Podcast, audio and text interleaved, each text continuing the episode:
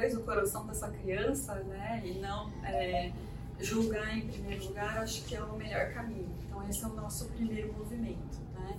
Por exemplo, em termos de diagnóstico, nem eu, lógico que tenho repertório, mas não é, não é o meu papel nem, nem lá na escola, né? Tem um, um, uma equipe de multidisciplinar de especialistas pensando nisso. A gente não vai conseguir na igreja, em às vezes uma hora e meia por semana, é, discriminar o que é de diagnóstico o que não é. Talvez com mais contato a gente possa entender um pouco melhor e a própria família buscar as ajudas que dentro das possibilidades que a igreja oferece. Uma dica importante também é quando a criança tá, tá ali perto da gente, de alguma maneira participando do diálogo, evitem falar só sobre a criança com ela do lado. Procurem falar com a criança, ou pelo menos cuidem do diálogo que vocês estão tendo entre os adultos, seja tutor com auxiliar, professor com auxiliar, professor e os pais, cuidem daquilo que a criança escuta, né? porque ela está atribuindo os significados a ela mesma.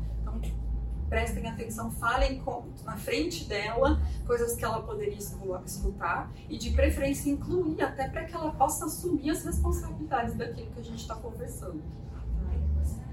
Uh, falando em termos, vocês já devem ter escutado, a gente mesmo aqui né, já falou vários termos. É, já teve uma época que a gente falava deficientes, né? Quando eu fiz estágio lá 20 anos atrás na faculdade, eu trabalhava numa, num, numa área dentro da PUC que era para deficientes, né? É, chamava CIAD, Centro Interdisciplinar de Atenção ao Deficiente. Depois o termo caiu por ser pejorativo, né?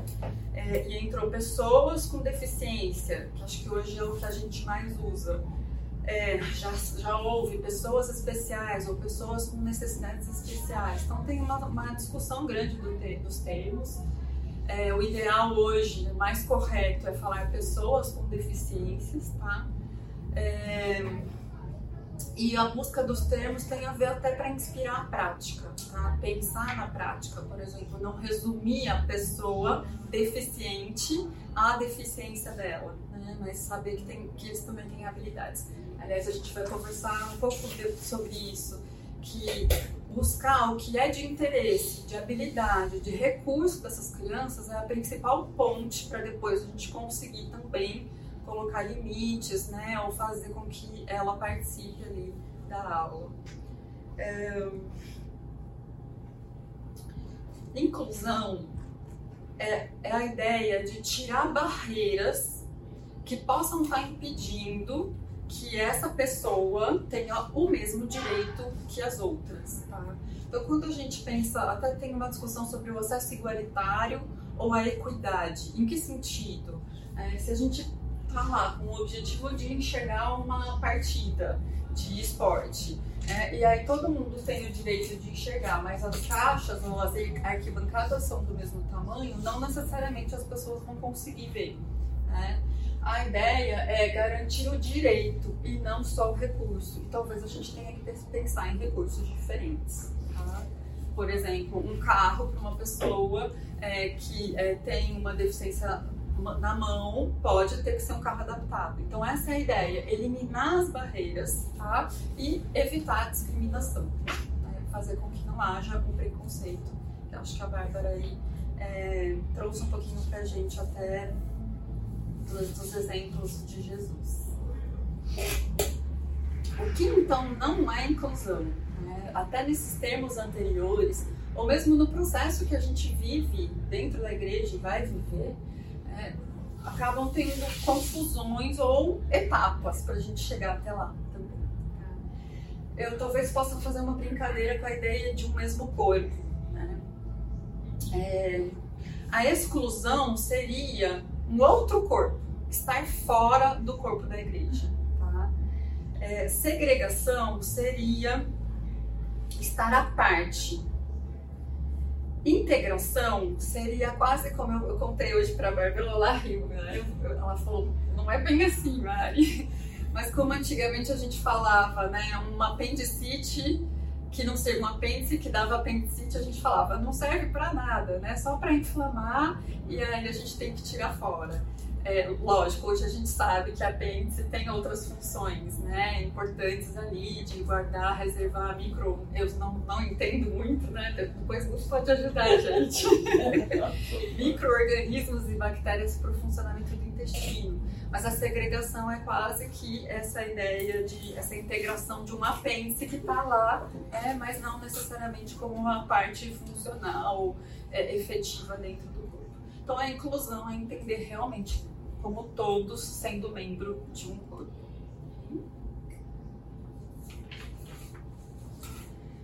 Quem são as crianças com deficiências? Na nossa conversa, aqui nas próximas aulas, a gente vai fazer um movimento assim.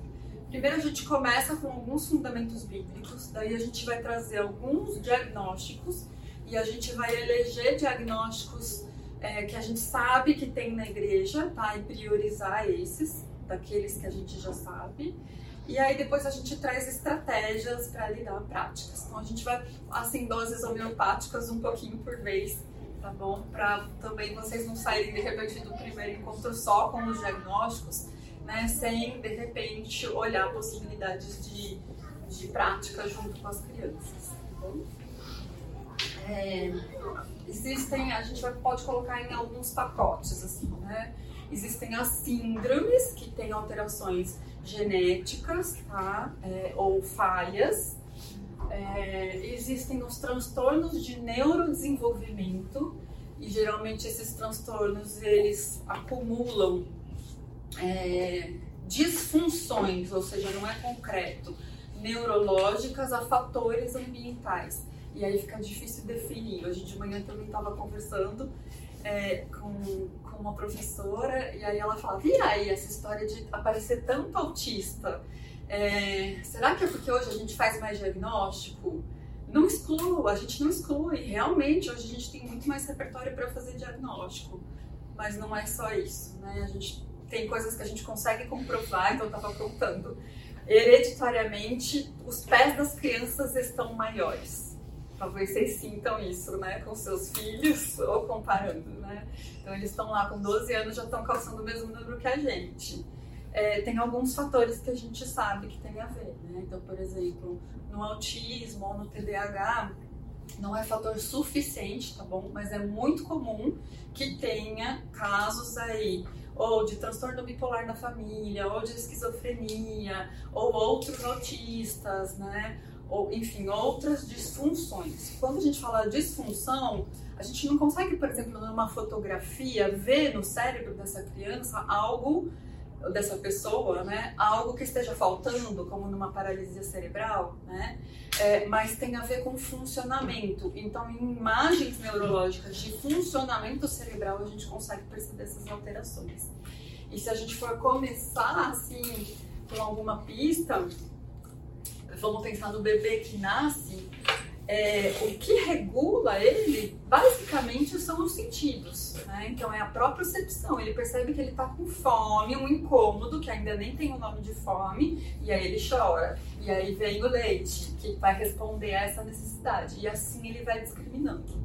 Se a gente tem alteração neurológica de funcionamento, é, e esses sentidos, ou eles falham, hipersentem, sentem muito mais, ou eles é, sentem muito menos, o esqueleto, os sentidos basicamente são, nesse começo, o esqueleto do funcionamento neurológico não vai sustentar, né? Porque às vezes uma coisa está hiperfuncionando. Eu já estive com um menino que ele começava a ficar nervoso, começava a ficar nervoso, falava, vem vindo uma crise. E aí eu não conseguia discriminar. Eu falava, o que é que tá te incomodando? Eu não conseguia discriminar. Gente, sem brincadeira, dali uns dois minutos passava um avião. Aí ele viu o avião, o avião ia embora e ele conseguia acalmar. Então ele estava escutando esse barulho de muito longe. E a gente sabe disso porque também em imagens neurológicas, quando tem pessoas que têm alterações é, físicas no cérebro, elas também podem ter isso. Tem um livro do Oliver Sacks bem legal, eu acho que é o homem que confundiu sua mulher com um chapéu, né, que quase em contos ele, ele descreve um pouquinho isso. É, então, só para dar uma pista aqui para vocês desses transtornos de neurodesenvolvimento. A gente vai trabalhar aqui o, hoje a síndrome de Down, tá? É, no próximo encontro, o TDAH, que é o déficit de hiperatividade e atenção, o, vou pular, tá? Altas habilidades e o TOD. No terceiro encontro, com a ajuda da Júlia, que é fono, provavelmente do Gutinho, autismo e algumas deficiências físicas, motoras auditivas e da fala. Vamos mais comentar, porque aqui na igreja as crianças que a gente sabe que tem, ou as estratégias podem ser as mesmas, ou está combinado com outros diagnósticos, o que é muito comum, tá bom? É... E existem, mas a gente não vai entrar, a gente acredita que deve ter bastante, bastante, algumas crianças aqui, é... mas talvez não interfira tanto, pelo menos no dia a dia ali da igreja, os distúrbios de aprendizagem, que também tem a ver com disfunções neurológicas, mas vão impactar em coisas mais específicas, né? Como a, a dislexia, então a criança é quase que embaralha as letras, não, não consegue organizar visualmente, tem uma disfunção dessa entrada de informação. Ou a disgrafia, que é em relação à escrita, né? ela até pensa a palavra, mas não consegue escrever a palavra. É, ou a descalculia, tá? que tem a ver com cálculo. Para dar alguns exemplos, mas para vocês entenderem esse, essa questão aí de diagnósticos. Mas aí a gente vai nos próximos encontros mergulhar um pouquinho e hoje a gente começa com é, as síndromes. É, vou falar, sim, na verdade são anomalias, né? Cromossômicas, que tem a ver com anomalias no cromossomo. Todo mundo aqui tem cromossomos e aí eles são cromossomos. Eu dei alguns exemplos, mas eu vou focar na síndrome de Down, que é o que nós sabemos que tem aqui na igreja algumas crianças com a síndrome de Down mas nós poderemos ter a síndrome de Turner, do Char, que também é conhecida como miado do gato, Edwards, trissomia do 18 e síndrome do X frágil. Tá? Eu vou falar da síndrome de Down, que temos crianças, pelo menos eu acredito que duas ou três aqui na igreja que eu que uma eu tive acesso e acho que eu fiquei sabendo de mais duas crianças, tá? Então, é a trissomia, né? cromossomo 21, na verdade o cromossomo 21 tem dois, tem três, que né, diz o nome trissomia. Essa criança ela tem um atraso cognitivo, ela tem comprometimentos intelectuais. É, hoje eu recebi uma informação que talvez nós vamos receber aqui na igreja, está sendo analisado. Para dar um exemplo para vocês, uma pessoa com síndrome de Down de 40 anos que tem idade mental de 4. Tá? Então, para você ver que às vezes o agravamento é grande. Às vezes não, às vezes, né? Não dá para eu julgar, ah, essa criança tem quadro. Não, não sou eu que vou fazer esse diagnóstico. A minha função aqui é acolher essa criança e tentar levar a palavra de Deus dentro da idade mental dela. Tá? É, tem muita dificuldade na fala porque eles têm a língua grande. Então, essa dificuldade na fala é grande. Então, têm dificuldade na comunicação. Então, esse é um cuidado que nós temos que ter, ter com eles, porque às vezes a gente não entende o que eles falam. Então eu sempre falo, abaixa, olha no olho da criança, tenta às vezes ler o lábio daquela criança e mais perto você consegue ouvir o que essa criança está tentando lhe dizer, essa comunicação, tá? Ela tem maior riscos de infecções. Assim, na igreja, maior cuidado nosso aqui, essas crianças têm muita otite. Parece brincadeira, mas ela tem De hoje, eu falo assim, às vezes a gente deixa a criança ali no parque, ah, tá aquela garoinha, né, não se pode, tá calor. Mas para criança que tem síndrome de Down, a gente tem que pensar um pouquinho, porque elas têm muita otite. Né? Tem vários estudos falando, além da cardiopatia, mas aqui para nós o que vai pegar mesmo vai ser essa questão né, da infecção de ouvido. Tem questões motoras, né? Elas têm muita dificuldade na coordenação e tem dificuldades nas questões sensoriais também. Poucas, muito menos que o autista, muito menos. Isso eu falo que às vezes não dá nem comparação, mas tem. Mas a coordenação motora, eles têm muita dificuldade no andar, na pega do lápis. Então, eu falo assim, eu falo assim, olha, preciso às vezes ter um lápis jumbo ali na sala, que a pega se torna mais fácil para essa criança. Porque o lápis às vezes é fino, essa coordenação motora fina para ela, gente, é tão difícil para ela é que a gente não faz, é que eu falo às vezes tem que se colocar em lugar do outro. É tão complicado essa questão desse movimento fino para uma criança com síndrome de Down, é muito treino, é fisioterapia. E demora um tempo para eles conseguirem. Então acho que às vezes é um olhar, né? Às vezes eles pegam grosso assim, mesmo aos 5 anos de idade. Então, né, podemos ter aí na sala esse recurso. Tem a, as características físicas, que é diferente de uma criança autista que não tem característica física você não consegue discernir, ah, esse aqui é autista, esse aqui não é, esse aqui, é, esse aqui não é. Não, não tem. O síndrome de Down, sim, ele tem. Tá? Então é mais fácil. E mas eles são muito afetuosos, são carinhosos, são cooperativos. Dá para colocá-los assim, para ajudar muito na questão da sala de aula, valorizar esse potencial deles, porque eles são, gente, muito carinhosos, muito mesmo. É, acho que na sala de 5 anos, nós temos, de 4 anos, que agora foi para 5 anos, nós temos uma criança que tive de dar. Então, acho que agora nessa transição ela foi para a sala de 5 Ela é um doce de menina. É uma menina, é um doce. Então, é, então dá para né, trabalhar as habilidades dela. E é uma questão assim que eu falo que falo assim, você quer ir pro parque? Ela concorda que ela quer ir pro parque, mas ela tá com o lanchinho na mão, ela não vai largar aquele lanchinho para pro parque. Ela vai falar que quer ir pro parque, mas ela continua comendo lanchinho. Então, às vezes, é necessária essa visão do professor fazer essa troca. Então, você guarda o lanchinho para você ir para o parque. Você ajuda essa criança a guardar o lanchinho e ir para o parque. Porque senão ela não sai, ela só fala que ela quer ir para o parque e fica comendo lanchinho sentadinho na mesinha, ela perde o parque e ela não sai dali. Aí, às vezes, por isso que eu falo, tem que ter essa habilidade. Olha, então você quer ir para o parque, já está dando tempo guarda, ajuda ela a guardar o lanchinho, aí ela vai toda feliz para o parque. Tá? E temos que ter cuidado com essa questão do síndrome de Down, que às vezes eles comem demais, compulsivamente. Tá? Então, às vezes, eles comem é, muito cuidado, né? Como que é o lanche do outro, que é o Não, isso é um cuidado que nós devemos ter. Algumas crianças hiperativas também, com TDAH também, que não consegue o organismo perceber que a gente que pronto, já estou satisfeito. É, agora eu vou. Quem são essas crianças? Então eu vou passar esse vídeo.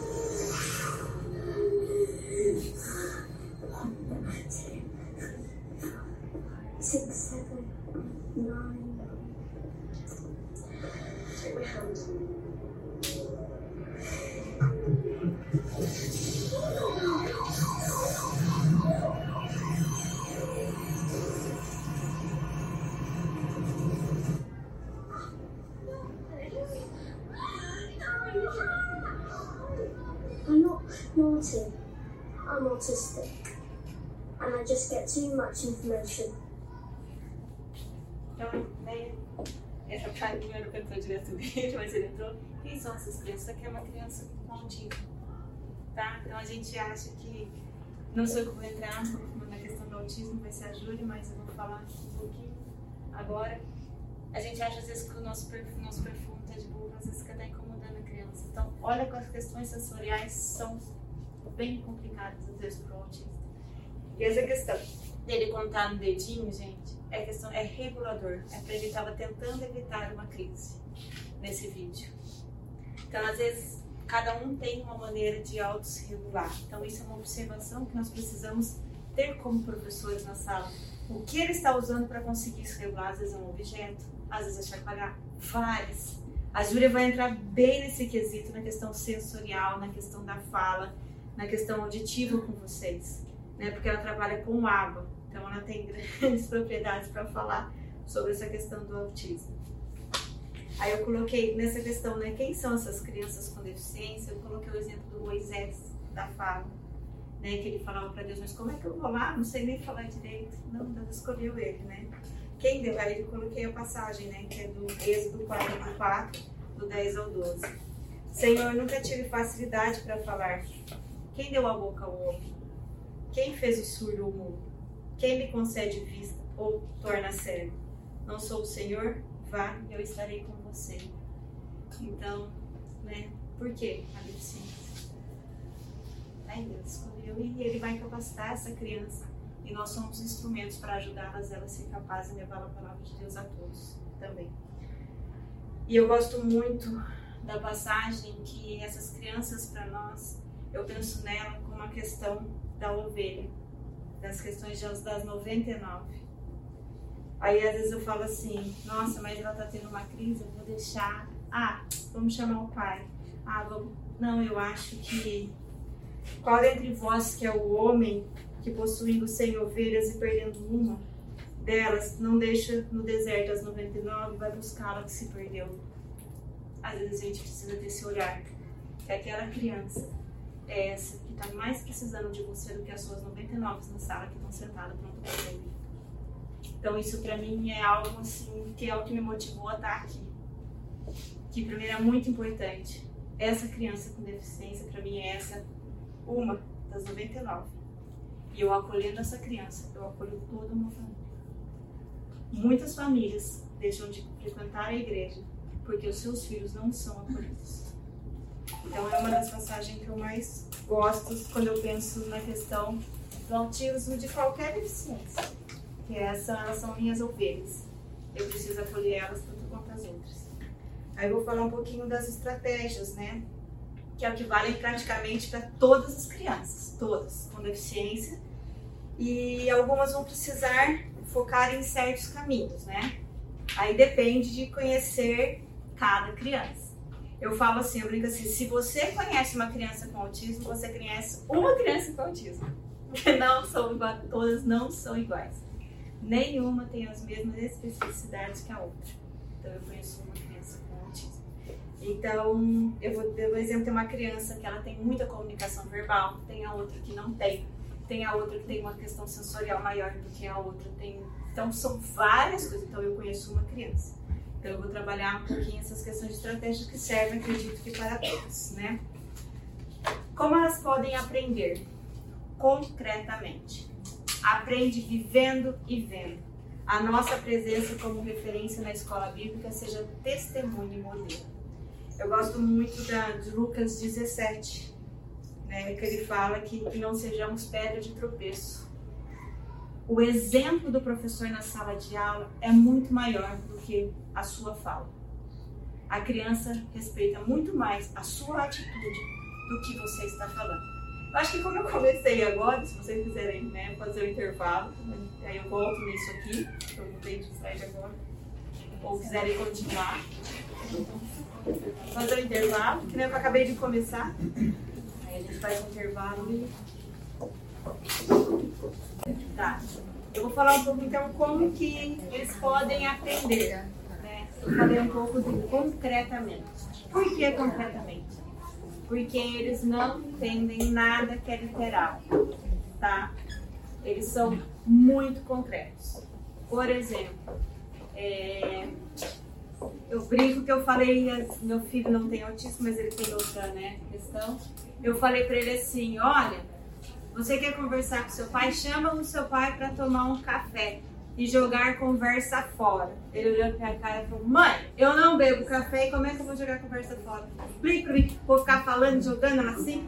11 anos, né? Mas tudo bem. Aí eu falei: Não, entendeu? Tipo, todo mundo entende, eles não. Então vocês têm que ser o mais concreto possível nessa questão, tá?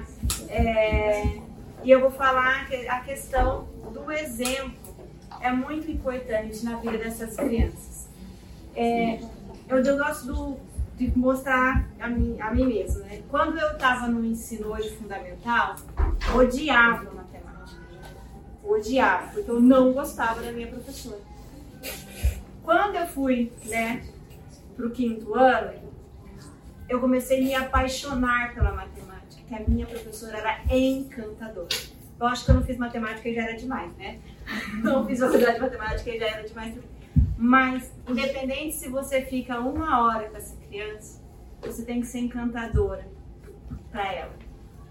O seu exemplo vai fazer com que ela te admire, queira conhecer mais daquilo que você fala. Então eu falo que muito mais importante para essas crianças é o seu exemplo, as suas atitudes, do que o que você fala da Bíblia na sala. Porque elas são extremamente observadoras. Não apenas as crianças com autismo, com Down, mas todas. Cuidado com o enfoque que eu dou no tema bíblico que é me dado. Isso é muito sério, gente.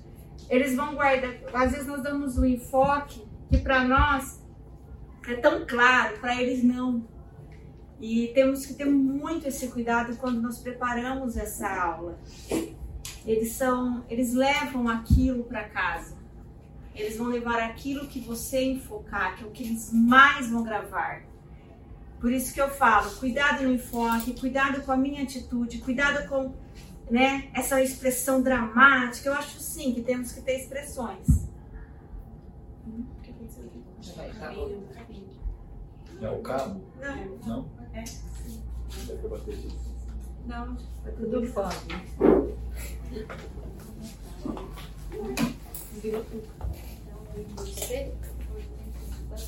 podemos da tela. Espera. Ah, que ótimo. Eu espero que você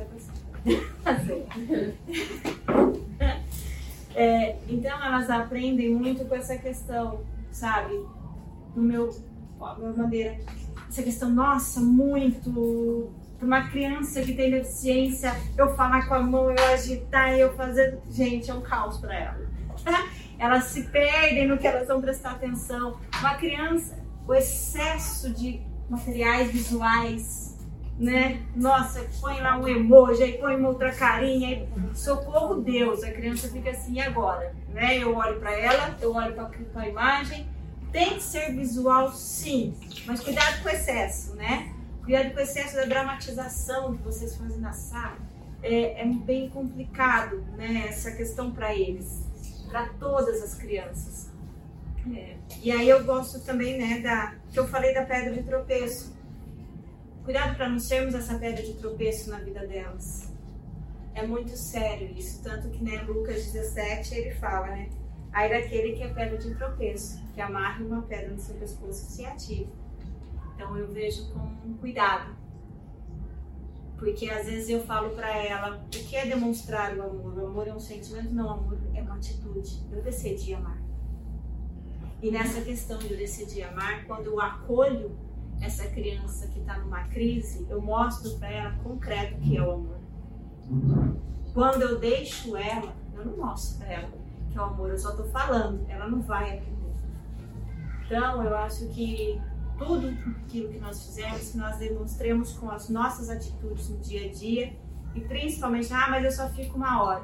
Mas essa hora é crucial na vida dessa criança. Ou eu amo ou eu odeio a palavra de Deus. Às vezes é o que eu falei, por causa de um professor, essa criança desestimula inteira essa vivência com Deus. Para que, que eu vou na igreja se eu sou rejeitado?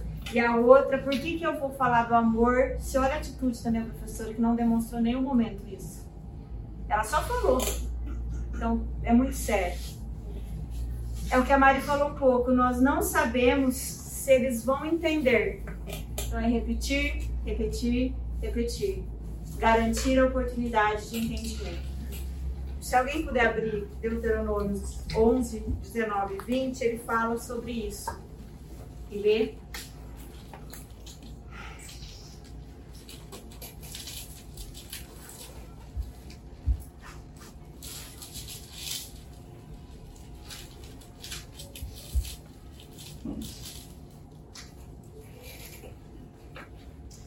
Ensinai aos vossos filhos, falando delas, assentados em vossa casa e andando pelo caminho, e deitando-vos e levantando-vos. Escrevei-as nos umbrais de vossa casa e nas vossas portas. Repetir, repetir e repetir. Então, eu acho que isso é algo que nós devemos ter aqui no semiário. Eu acho muito importante, que para mim é o que mais importante a gente conseguir fazer com essa criança, com qualquer tipo de síndrome, entenda, é quem foi Jesus e o que ele fez por nós, entender o plano da salvação, né? Que é o que nós conseguimos de objetivo para eles, é entender o plano da salvação. Nós conseguimos isso, a gente já ganhou o mundo. Esse é o maior foco que eu tenho. Eu quero que essa criança entenda quem foi Cristo e qual é o plano da salvação para a vida deles e da nossa. Tá? Eles podem precisar de adaptações, antecipações, explicações detalhadas, como pode ser mais denso, para exercitar nosso amor paciente, bondoso, tudo suporta. Então, quem quiser puder abrir, né? 1 Coríntios 13, 4 ao 7, ele fala sobre isso.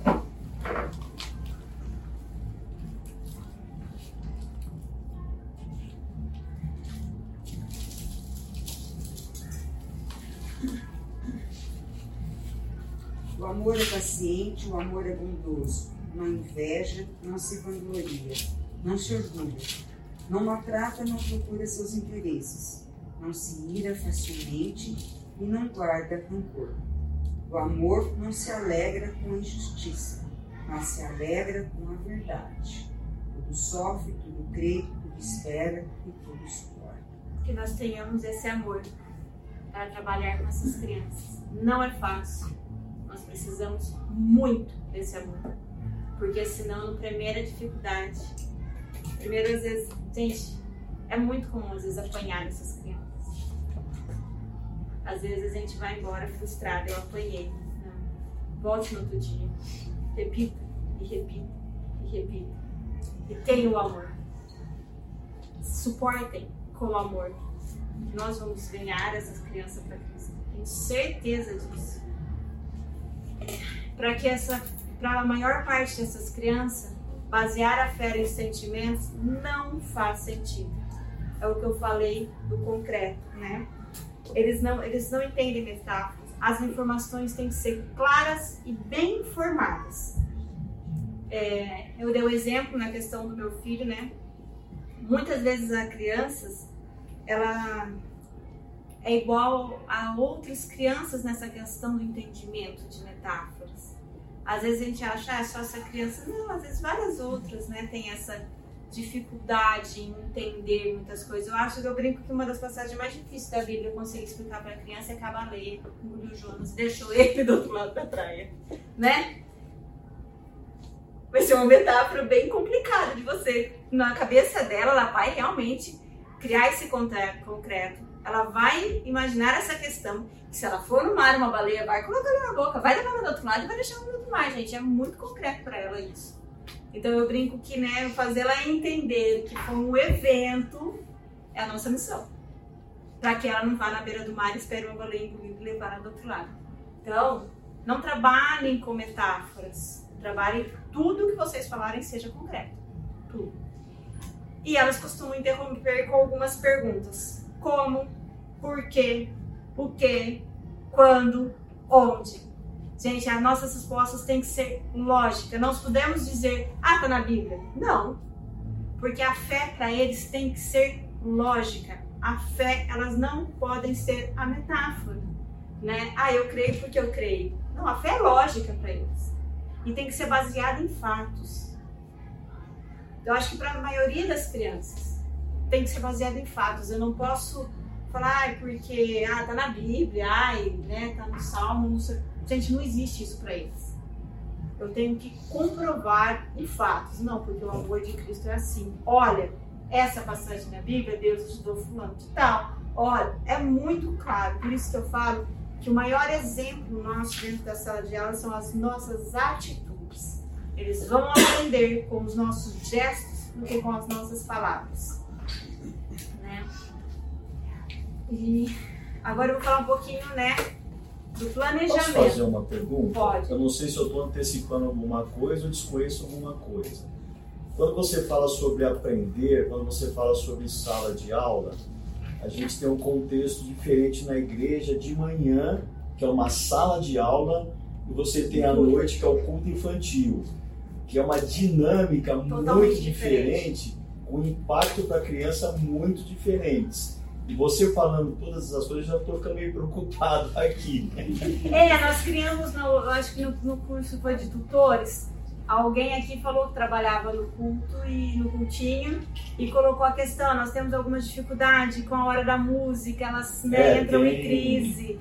Aí nós demos as sugestões. Na última aula nós vamos trazer essas sugestões, tá? Legal, Você está antecipando a nossa, a nossa prática. Mas nós demos algumas sugestões. Por exemplo, essas crianças elas ficam no cultinho, elas ficam, mas depois elas têm um momento que elas vão para a salinha. Uhum. Esse momento da música, nós colocamos a estratégia de ter uma caixa, tá? Não precisa ser grande, com folhas diferentes. Nós precisamos conhecer a criança, do que ela gosta. Nós temos uma criança aqui que gosta de calculadora. Então, nessa caixa, nós vamos ter a calculadora. Nesse momento da música, nós vamos separar que é algo que incomoda, dá para ela a calculadora, ela vai ficar naquele mundo ali dela, naquele momento. Também temos a sugestão para os pais, um fone, tipo, que tampe. É, que eu tava conversando com o Fábio, aí de repente um fone especial para ela, né? É isso, nós De repente, colocamos, porque ela- realmente o barulho, criança falando, música tocando, é igual aquele vídeo que eu mostrei, né? Se vocês virem, nossa, pra eles é muito estilo. É, essa é a questão do fone, nós vamos pedir para os pais trazerem. Nós vamos. Por isso que eu pedi né, um novo formulário para que os pais coloquem. É porque de por favor. repente a mesma criança que frequenta de manhã a escola bíblica infantil, Frequenta ela frequenta o culto infantil à noite. Sim. Então o tratamento ali, com certeza vai ter que ser diferenciado também, não tem como não ser, né? Sim. E essa criança da noite, nós também vamos colocar um tutor que a conheça. Uhum. Olha lá, ela tem um. No meio do culto hoje, uma criança chorando atrás, foi incomodando, incomodando. Ela falou assim: "Eu não aguento mais essa criança chorando. Ninguém vê, né? Ninguém vê. Ninguém vê. discreto, fica de boa. Então, são recursos que nós. E esses E são assim, baratinhos. Três reais. Três reais nós podemos ter até na igreja e pôr o nome da criança que cada um tem o seu dessas É crianças. de né, dessa- cuidar, higiene tal. É, entendeu? Bom, baratinho, né? Esse daí a gente pode né? na igreja. É pra você ver. É, às vezes, a gente nem precisa, a gente estava conversando um pouco aqui no intervalo também, que talvez algumas coisas podem destacar as diferenças. E tem crianças que não precisam de todas essas adaptações. Ou o nosso objetivo também é que a longo prazo a criança consiga se regular independente disso, para que ela de fato esteja inserida. É, agora, se todo mundo né, tiver um pouco mais informado, pelo menos, consegue pensar, opa, um fone de ouvido pode ajudar. E eu estava contando que a minha filha, ela é auxiliar do semear. E ela tem sacadas que acho que eu não tinha, por isso que eu falei dessa, dessa proximidade de quem acabou de viver. Outro dia ela me contou que ela viu que o menino ficou incomodado, ela falou, vamos lá no fundo, a gente vai fazer um desenho. Levou o menino para fazer um desenho, né? E ele conseguiu lá se reorganizar. E às vezes a própria criança se autorregular, por exemplo, sair, dar uma volta, ela consegue voltar e continuar. Né? Isso já é suficiente. Então, às vezes, só a gente saber um pouco mais desses recursos faz com que a gente tenha mais carta na manga na hora para lidar. E mais, né? Ajude essa criança a não depender desses recursos para sempre. Então, mas quando você fala nesse material, né, o que talvez fosse interessante, é, vamos supor esse tutor, né, ele já saber o que, que vai ser ensinado naquele domingo, de repente ele ter um material para a criança pintar relacionado àquilo que a mensagem está sendo aplicada. Então, lógico, é algo que você vai ter que planejar, vai ter trabalho, mas seria pensando tudo em No planejamento. em planejamento e ensinar, né? Ensinar, ensinar. Opa, tá falando sobre tal coisa, então eu vou levar ele para o fundo da sala para pintar um material referente àquilo que o tio tá ensinando lá na frente, entendeu? Sim. Então, de repente, Bárbara, só para ilustrar, quando a, a Ana era minha aluna, eu conversava muito com a Laura pelo WhatsApp, Porque tinha como, coisa que eu não sabia fazer, né? E, e aí ela falava assim, não, explica desse jeito. Então ela me dava sugestões até de como explicar coisas para os outros entenderem. Então todo, toda semana eu estava falando com ela no, no WhatsApp para ir me norteando, né? Por onde caminhar. Sim, isso é uma, isso é uma, uma coisa que nós também colocamos como meta, ter esse contato com a família dessas crianças, para eles darem, olha, isso aqui causa crise. Ó. Nós temos uma criança aqui que não pode ver dinossauro. Então, por exemplo, tem uma lancheira de dinossauro bem na porta, é óbvio, eu vou ter essa cara, eu vou pôr ela lá no canto e vou entrar com essa criança e vou entrar pelo outro, para aquela criança não veja não tenha aquela crise. Mas eu pedi, né, essa questão, eu preciso que os pais também tragam essa questão. Essas crianças, elas têm, a maioria delas, a gente espera que tenha essa equipe de apoio para fora. Eles têm teóricos, têm fono. E essa fono, essa psicóloga, essa TO, dão dicas para os pais como trabalharem. E esses pais trazendo para nós, gente, vai ser muito mais fácil lidar. Porque nós vamos conseguir antecipar algumas crises, nós vamos saber da maneira que ele aprende, né? Nós conseguimos planejar uma aula de uma forma diferente. Então, também temos essa dependência. Só que alguns pais não querem, não vão aceitar fazer e, e vamos ter que aprender a lidar da mesma maneira, né? É importante a gente entender o porquê não, né? Porque de repente, hoje a gente estava conversando é, de uma criança que queria sentar no mesmo lugar. E aí a pergunta, permite que essa criança sente no mesmo lugar ou não? E aí, quando a gente conversa com a família, a família fala: não precisa, ele já dá conta de sentar em outro lugar. Então, por que, que aqui ele fez esse pedido, essa demonstração? Bom, é um lugar novo, faz cinco meses que a criança não vem, não é um lugar tão cotidiano, então primeiro a gente vai acolher e depois, progressivamente, a gente vai expandir. A gente já sabe que ele dá conta de não sentar sempre no mesmo lugar. Mas nesse momento, primeiro a gente acolhe, aí a gente estabelece uma relação da igreja como um todo, ou de uma pessoa mais específica, que inspire confiança e sabedoria, que a criança consiga, a partir daí, também estender esses aprendizados. E outra coisa também que eu coloco para os pais, assim, que eu falo assim, ah, né, que eu conversei com a mãe. Ah, porque na, a psicóloga falou que na escola ele precisa fazer isso, isso. Gente, ele passa cinco horas na escola, aqui ele passa uma hora. Eu não vou fazer nada que a escola faz, pelo amor de Deus, porque eu vou ter uma crise aqui dentro que talvez a gente não vá conseguir controlar. A escola é a semana toda. É a semana toda, gente. São cinco horas, a professora tira, ela tem recursos diferentes, ela tem sala, ela tem 500 pessoas para ajudá-la que nós não temos e nós precisamos acolher essa criança. Então, dentro porque a psicóloga falou que essa semana ele precisa usar outra coisa. Ele está dando trabalho, mas você, não, aqui eu não vou inserir. Não vou, porque aqui ele vai entrar em crise. Gente, às vezes crise é um complicado, às vezes ele se joga, ele se bate, ele bate no outro, ele joga objeto. Então nós temos que ter esse cuidado. Então, nada que a terapia falar que vai mudar naquela semana, eu não vou mudar na igreja. Na igreja eu vou. É, né? Talvez mais pra frente, quando eu tiver adaptado muito bem dentro da escola, da casa, eu posso inserir aqui. Porque é muito complicado. Nós ficamos uma hora e meia com essa criança. Né? Então. E nessa uma hora e meia, por exemplo, de manhã, né? Tem atividade, lanche, parque, é, oração, né? É. Fico pensando como, como vocês dão conta. Roda de brincadeira, tem tudo aqui, né? Nós somos mais que especiais. Tem uma hora e meia, nós fazemos tudo. Então, né? E aí eles damos a palavra de Deus e eles têm que decorar o versículo. Que versículo é aquele de cinco linhas, mas tudo bem. Então, assim, pensar nisso, né? Eu mandei um versículo para decorar de cinco linhas, gente. Não é só a criança quando isso com coisa, nem eu decorei. Tudo. cuidado, né? Dia eu vou cobrar cuidado, né? Às vezes a gente dá uma resumidinha ali no versículo, ajuda bem, né? A criança, eu penso nisso. Às vezes eu sempre fazer isso. Olha, o versículo é esse, mas a tia vai mandar um bem resumidinho que tem o mesmo sentido. Eu fazia, gente. Bom, então a gente tem que ter cuidado com o excesso de informações porque tem que ser etapas, clareza e objetividade. Preparar antes, por isso que eu sempre bato, clareza nos objetivos. Pensar em outros caminhos, usar recursos pedagógicos. Então, é o que nós estamos falando. Ah, eu estou ensinando ela da tal maneira. Aí a Laura ia lá, ajudava ela com outra. Não, olha, olha, minha filha, aprende assim. Gente, assim, eu tenho consultório. Para mim é fácil.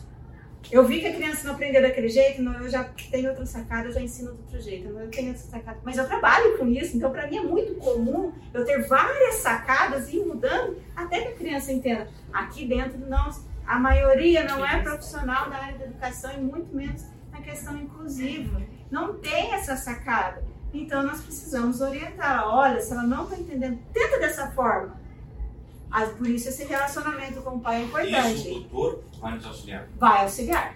Porque imagina uma situação, né, Marcão? Tá ali com 40, 50 Isso. crianças. Criança.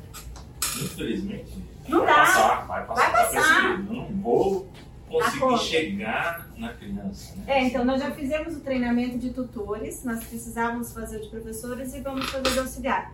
Eu já falei com a Cris na questão de pensar nessa escala. Quem são as crianças? Só que eu preciso ter com objetividade. Quem são as crianças do cultinho que precisam? Quem são? Aqui eu sei algumas. Eu estou esperando os pais, né, alguns responderem um novo questionário que nós vamos enviar para a gente ter uma menção maior.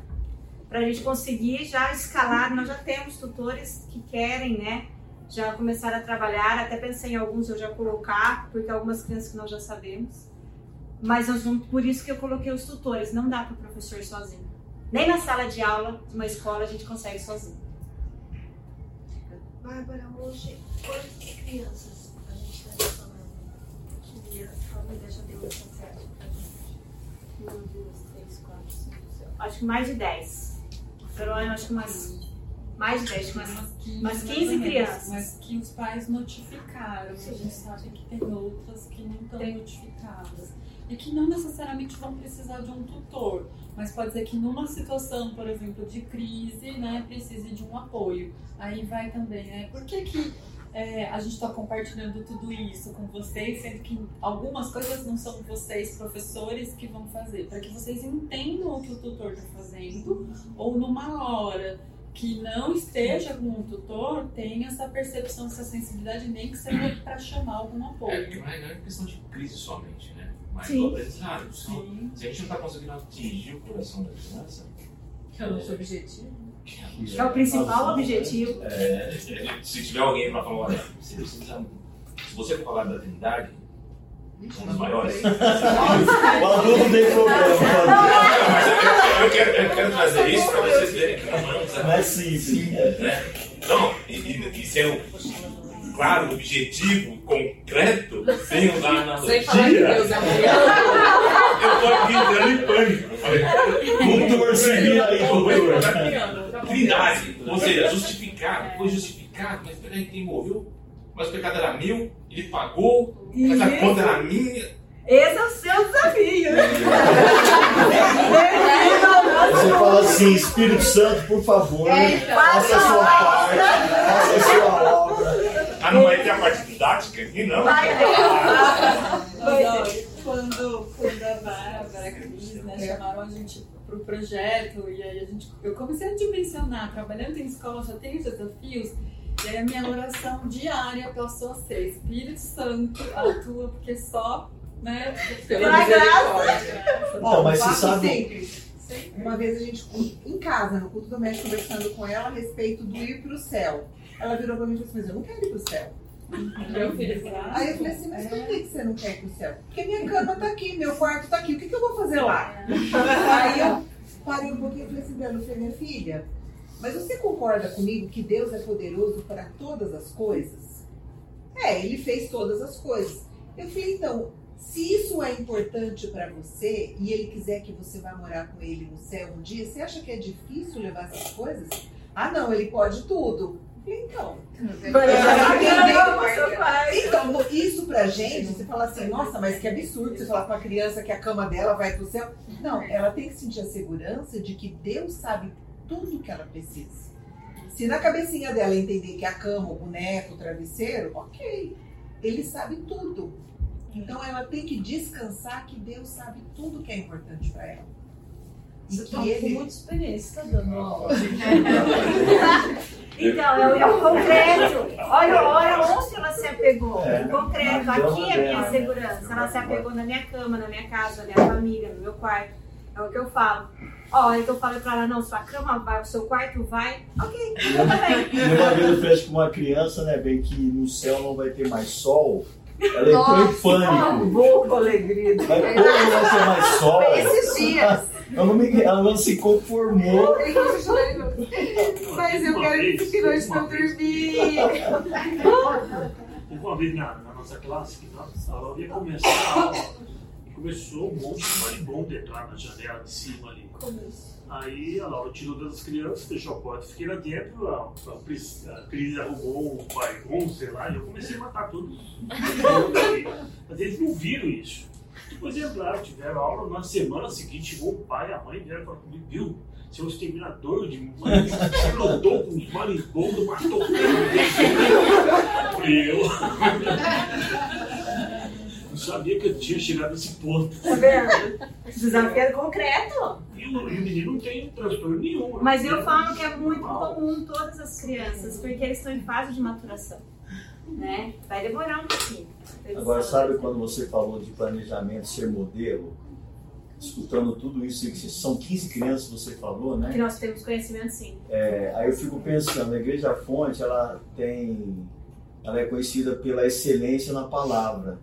E talvez a gente vai criar uma excelência na inclusão de, né? Amém. E vamos nos preparar, porque às vezes, ó, vai lá na fonte que lá as crianças vão, vão ser inclusas, né? Sim, é, é o que eu falo, né? Eu falo, eu, eu sempre digo pro meu marido aqui, é, nós somos muito fortes na palavra, mas às vezes eu falo pra ele que às vezes a gente pecamos no acolhimento. Uhum. E nós precisamos trabalhar muito isso. Isso eu já falei pra Cris, não é, Cris? Nós precisamos acolher essas crianças. É, esses dias eu recebi um áudio da Cris para você ter uma noção de uma criança, né, aqui, que não queria sair do parquinho, ele é um autista, né, e aí eu falei pra Cris assim, não, mas por que ele não queria sair do parquinho? Ah, a professora ainda não sabia, mas a criança, a professora precisava entrar no mundo dele. Aí o que que eu brinco que é entrar no mundo? Isso faz parte de um planejamento, seu, de uma organização. Ah, ele tava em Marte, com a nave dele, e ele não queria aterrissar por nada aqui. Gente, eu tô em Marte.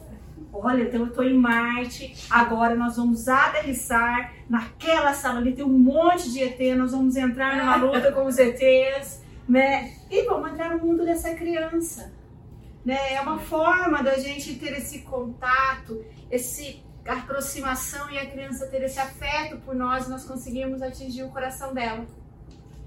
É, A gente falou de linguagem concreta, mas essa linguagem concreta também pode ser respaldada pelo simbólico.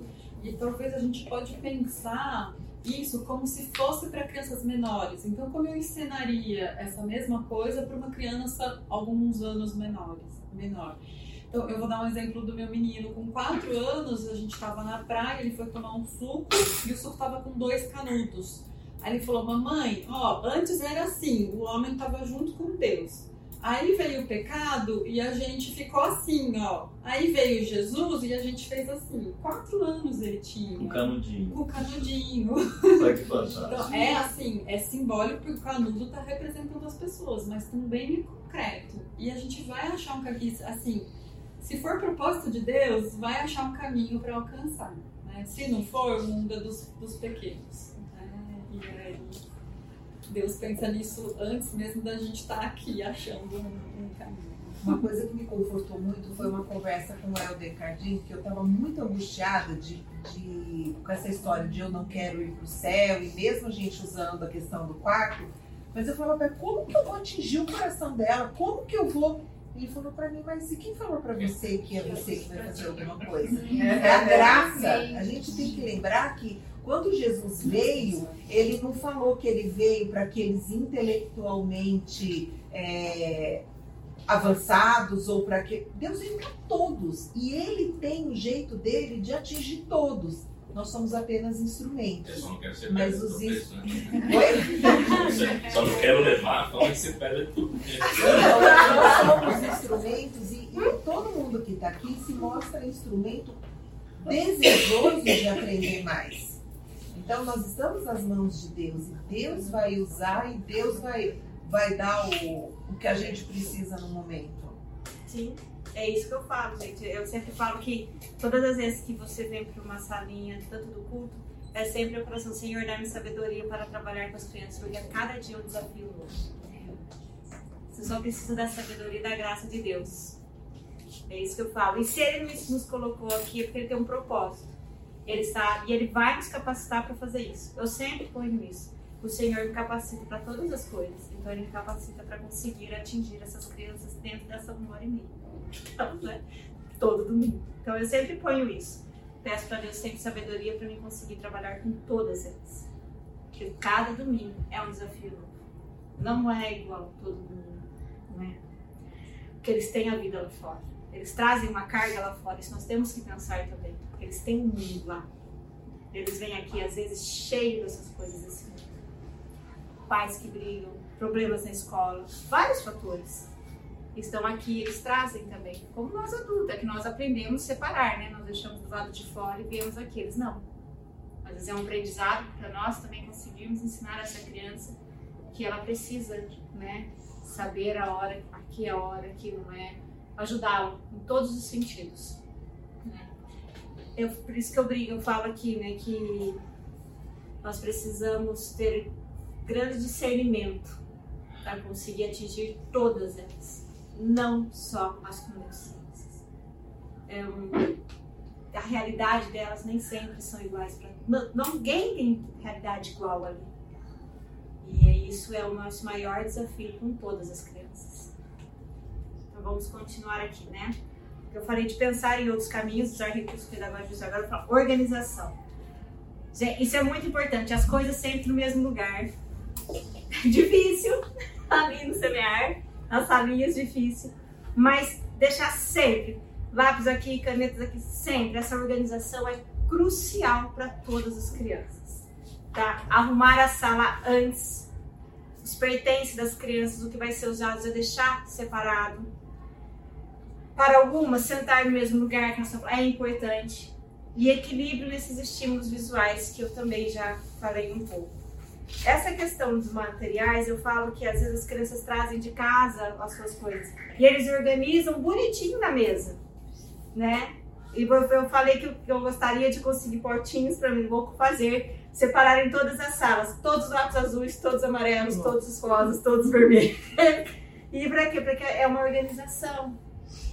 Porque eu dar uma caixa de lápis de cor de, de 36 cores, misturada com uma de 48, e aquilo ali para eles é, às vezes é um estímulo. Ah, socorro Deus, ele vai querer organizar aquilo, vai passar o tempo organizando aqueles lápis de cor, nas cores iguais, do que prestando atenção na sua atividade. Então, se eu já tenho esse recurso separadinho, para mim já é meio caminho andado. Eu evito às vezes uma crise ou mesmo uma criança com TDAH. Acho que esse referencial de organização também é muito para as crianças com questão de atencional. Porque senão ela tem que pensar que cor que ela vai pegar, onde está, como que ela discrimina a cor. Se as coisas tão, já estão mais organizadas, o referencial externo está maior, ela consegue focar no que é essencial né? e seguir o, o prumo aí. Outra coisa que eu falei, eu já pedi para o Natanael, é rotina. As salas precisam ter rotina chegada, lanche, parque, é, oração, roda de conversa. Roda de conversa, tudo planejamento de vocês que é dia a dia, ter isso em rotina e ser visual para a criança. Agora é hora disso, porque vai trabalhar a antecipação. Então ele sabe que esse momento é isso. Ele sabe que esse momento é aquilo. Fica mais fácil trabalhar com as crianças o cultinho tem uma rotina. Sim. Então, a trabalhar nesse no cultinho, a rotina também. Então, sabe que vai chegar, vai ter isso, tá ótimo. E eu pedi, né, eu oriento assim, a minha questão com alguns pais é tentar os pais chegar uns 10 a 15 minutos antes para o professor conseguir acolher melhor essa criança. Né? Porque chega no tumulto com um monte de criança e vai entrando, ali já começa o transtorno na fila. Eu já percebo que a criança que tem alguma coisa que está naquela fila ali, ela já começa a ficar irritada, já chega na sala descompensada. Então, se o professor conseguir chegar na sala, o pai chegar mais cedo, isso, nossa, de grande ajuda para nós. É, a rotina de visual, né, que eu acabei de falar, é ser próxima da criança, essa rotina, ser. É que ela consiga realmente enxergar e entender aquilo ser adequada para a idade dela, esses recursos, todos os recursos que nós colocarmos ali ser adequado durante a aula. o ensino de comportamentos. Na verdade, como, é, como é que eu vou falar? Regras. Na verdade, nós falamos um pouco de combinado. Eu conheço a criança, depois que eu conheço aquela criança, é, eu posso falar para ela assim: olha, bater no amigo não é legal, então nós vamos criar um combinado. Todas as vezes que você estiver irritado e sentir vontade de bater no amigo, é, você vai fazer tal coisa. Será? Porque as crianças batem, gente. Vou tomar cuidado que não vai pedir pra fazer. Mas olha, eu fiz um combinado com uma criança da sala de 4 anos. Eu falei assim: todas as vezes que você se sentir irritado, você vai falar pra tia. Aí ele falou: combinado. Combinado? Porque eles entendem muito bem o combinado. Aí eu, eu falei pra ele assim: olha, agora ele queria um brinquedo pra uma criança. Eu falei: olha, agora você não pode tomar. Ele olhou pra minha cara e falou assim: você já está me irritando. eu não, não podia me sentir ofendida, eu não combinei com ele. Né? Você está me incomodando demais e já está me irritando. Bom, combinado. Eu não pedi pra ele falar? Não falou. Por quê? Porque ele queria um objeto e aquilo ia gerar briga, porque ele ia tomar esse objeto mas eu combinei. Eu não posso sentir ofendida quando eu falo para a criança, me fale, me exponha o que você está sentindo. Às vezes é conosco, olha, estou sentindo que você está me irritando, você está me transtornando. Gente, não se sinta ofendido. Leve isso como aprendizado para a gente conseguir mudar e atender melhor essa criança. Pense pelo lado positivo. Ele não gerou uma crise, ele não agrediu outra criança, ele não teve outros problemas. E aproveitando o exemplo, não significa que a Bárbara ali pegaria o objeto que ele queria. Não peguei. Ela vai aproveitar a oportunidade para treinar a autorregulação. Quando você está irritado, a gente pode sair, beber uma água, a gente pode dar uma volta. Foi isso que eu fiz. Um divisor é bem importante que eu acho para mim. Não uma de quatro anos, vamos supor que fosse uma maior. Eu levo a consciência do pecado para ele você precisa conhecer um pouco mais. Né? E aí eu, eu, percebo que uma hora eu estou tratando uma deficiência, outra hora eu estou tratando o coração. E aí eu preciso. Essa, essa pegada aí que eu acho que. Por isso, lá na frente, eu acho que a Ju vai falar nessa questão: o que é birra e o que realmente é do transtorno, da doença. É muito contato com a criança para você conseguir discernir. Então, você vai, vai, você vai perceber porque em nenhum momento eu posso fazer esse, ah, ela foi lá e tomou, e aí ela fez, aí ela não conseguiu, aí ela entrou em crise. Eu não posso reforçar essa Aí eu vou lá, eu pego esse brinquedo para me acalmar essa criança, então eu tô reforçando essa crise para ela. Eu não posso fazer isso.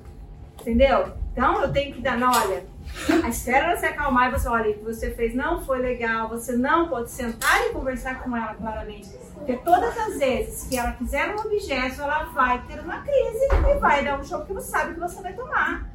Então, isso você tem que saber falar. Não, nós vamos tirar ela ali, vamos sentar, vamos conversar, vamos respirar e acalmar ela. Para mim, é dependendo, uma, uma, uma, um passo a mais. Falar que você não pode fazer e a consequência disso é que existe pecado. Porque a gente trabalha muito isso com as crianças, Sim. fazer a consciência do pecado. A parte Esse é o primeiro passo para é. você chegar a isso, com né? elas, né? Você reconhecer o seu pecado é você reconhece a necessidade de olhar para Cristo. Mas eu, tenho, eu já percebi que eu tenho que tomar cuidado também. Nem sempre bate lá no pecado ali. Ali tem algo a mais. Isso é novidade para mim. Acho que no último encontro, a nossa ideia até é, diante de tudo que vocês escutaram e as vivências que vocês forem tendo, a gente trazer dessas situações práticas, talvez você trazer um exemplo também, e aí a gente discutir isso. É. Bom, esse era o último slide, eu acho que eu já falei, né, o estímulo do desenvolvimento, né, estimular essa criança a se desenvolver naquele ambiente, a necessidade de adaptações, eu já falei da questão do lápis adequado, o cuidado na transição entre uma atividade e outra, é a antecipação, é o que eu falei da rotina, vou avisar. Eu não posso falar assim, agora vamos pro parque, vamos todo mundo pro parque. Não, Olha, nós estamos no lanche. Acabou o lanche, nós iremos para o parque. Mas isso com uma antecipação, antecipar a criança no próximo passo. Aí eu faço pergunta. Não vai falar, vamos voltar para a sala? Não, é, é, nós estamos indo, tá? Agora é hora de voltar para a sala. Não, não é você que quer voltar para a sala. Não, você nunca vai querer. Esse é o cuidado. Eu quero ficar no parque. Não faça perguntas. Perguntas, tá? Porque essa pergunta, né, ó, vamos voltar para a sala, ela já ela implica em empatia, né? Eu espero que a criança queira a mesma coisa que eu quero que ela faça. A criança nem tem esse nível de empatia. Às vezes nem adulto tem. É, entrar no mundo de interesse dela, as instruções serem claras e simples, avaliar a comunicação com o tutor, cuidado, autonomia, e avaliar antes, durante e depois das atividades. Então, assim, para esse domingo era isso mesmo, né? Próximo, nós vamos, a Mari vai falar tudo da questão comportamental. Ela queria. É, eu queria. Eu trabalho em escola, né? E o ano passado aconteceu várias coisas e eu fiquei com dois alunos ao mesmo tempo como tutora e um deles era autista. E, e eu falava exatamente isso pra ele, a questão do combinado, e ele fala, eu não consigo te entender se você não me expõe o que você sente. E, e aí acabou que eu mudei de setor, eu tô no infantil, no, ano, no meio do ano passado fui pro infantil, e, e, e, constantemente eu encontro com ele, ele vem do meu lado e ele fala assim: Eu estou bravo. Então eu não estou mais com ele, é outra pessoa, mas ainda assim, nesses momentos ele deposita a confiança dele em mim. Né? Gente, vocês não então, têm ideia. E aí, isso, naqueles minutos em que eu tô andando no pátio, que ele me encontra, eu vou com, com, a, com a tutora que tá com ele, eu falo: Ó, tenta fazer assim, assim, assim converso com ele nisso, combinado, rotina, o momento do descanso, que ele sempre pede descanso. Então, ó, vamos ter essas duas aulas, você faz o que a professora pede, a gente sai 10 minutinhos, volta. E, e, e realmente a confiança e o combinado. E para algumas alunos expor em, em, diferentes níveis, o que eles sentem já é um avanço. Muito. Né? Porque nem toda criança consegue expor quando a gente fala do papel dos pais como educador, ele é quase que inspirado e dado por Deus, no sentido de amor, misericórdia e disciplina. O professor compartilha disso. Então você está me falando que ele tem referência né, com você em termos de autoridade, que significa ter medo e respeito, e admiração e a certeza de não Vai por aí, a coisa construída. É. Um dia de cada vez. Um dia de cada vez. Cris, você olha para nós? Eu olho. É, o Marcos mandou hoje um áudio para mim, achei muito legal. Ele estava falando sobre antes de Jesus fazer os milagres, ele sempre dava uma tarefa para as pessoas. Né? Então, antes de transformar o vinho, ele, a água em vinho, Marcos mandou encher. Antes de ressuscitar Lázaro, mandou tirar a pedra. E assim por diante. Então, assim, a gente está aqui para isso, né? Para fazer atividade. Agora, o milagre vai ser de Jesus, né? Então é o Espírito Santo que vai agir. Então, assim, eu vou orar. Senhor, eu quero te louvar e te agradecer por isso que o Senhor está fazendo na nossa igreja, Pai. Esse movimento de esse olhar especial para as crianças que normalmente são deixadas de lado, Pai. E muito obrigada, Senhor, por as, a vida da Bárbara, da Mari, da Ju, Senhor, que estão aí à frente disso mas por cada uma das pessoas que estão aqui e por aquelas que gostariam de estar e que o Senhor também vai usar, Deus. Então, nós nos dispomos, estamos nos dispondo, Deus, a sermos usados por Ti. Ainda é uma coisa bem é, difícil aos nossos olhos, mas para o Senhor nada é impossível. Nós cremos no Teu, que o Senhor é onipotente, onisciente, o Senhor sabe como vai nos usar, Deus. Então, Ajude-nos, Deus, a sermos usados por Ti. Eu oro em nome de Jesus. Amém.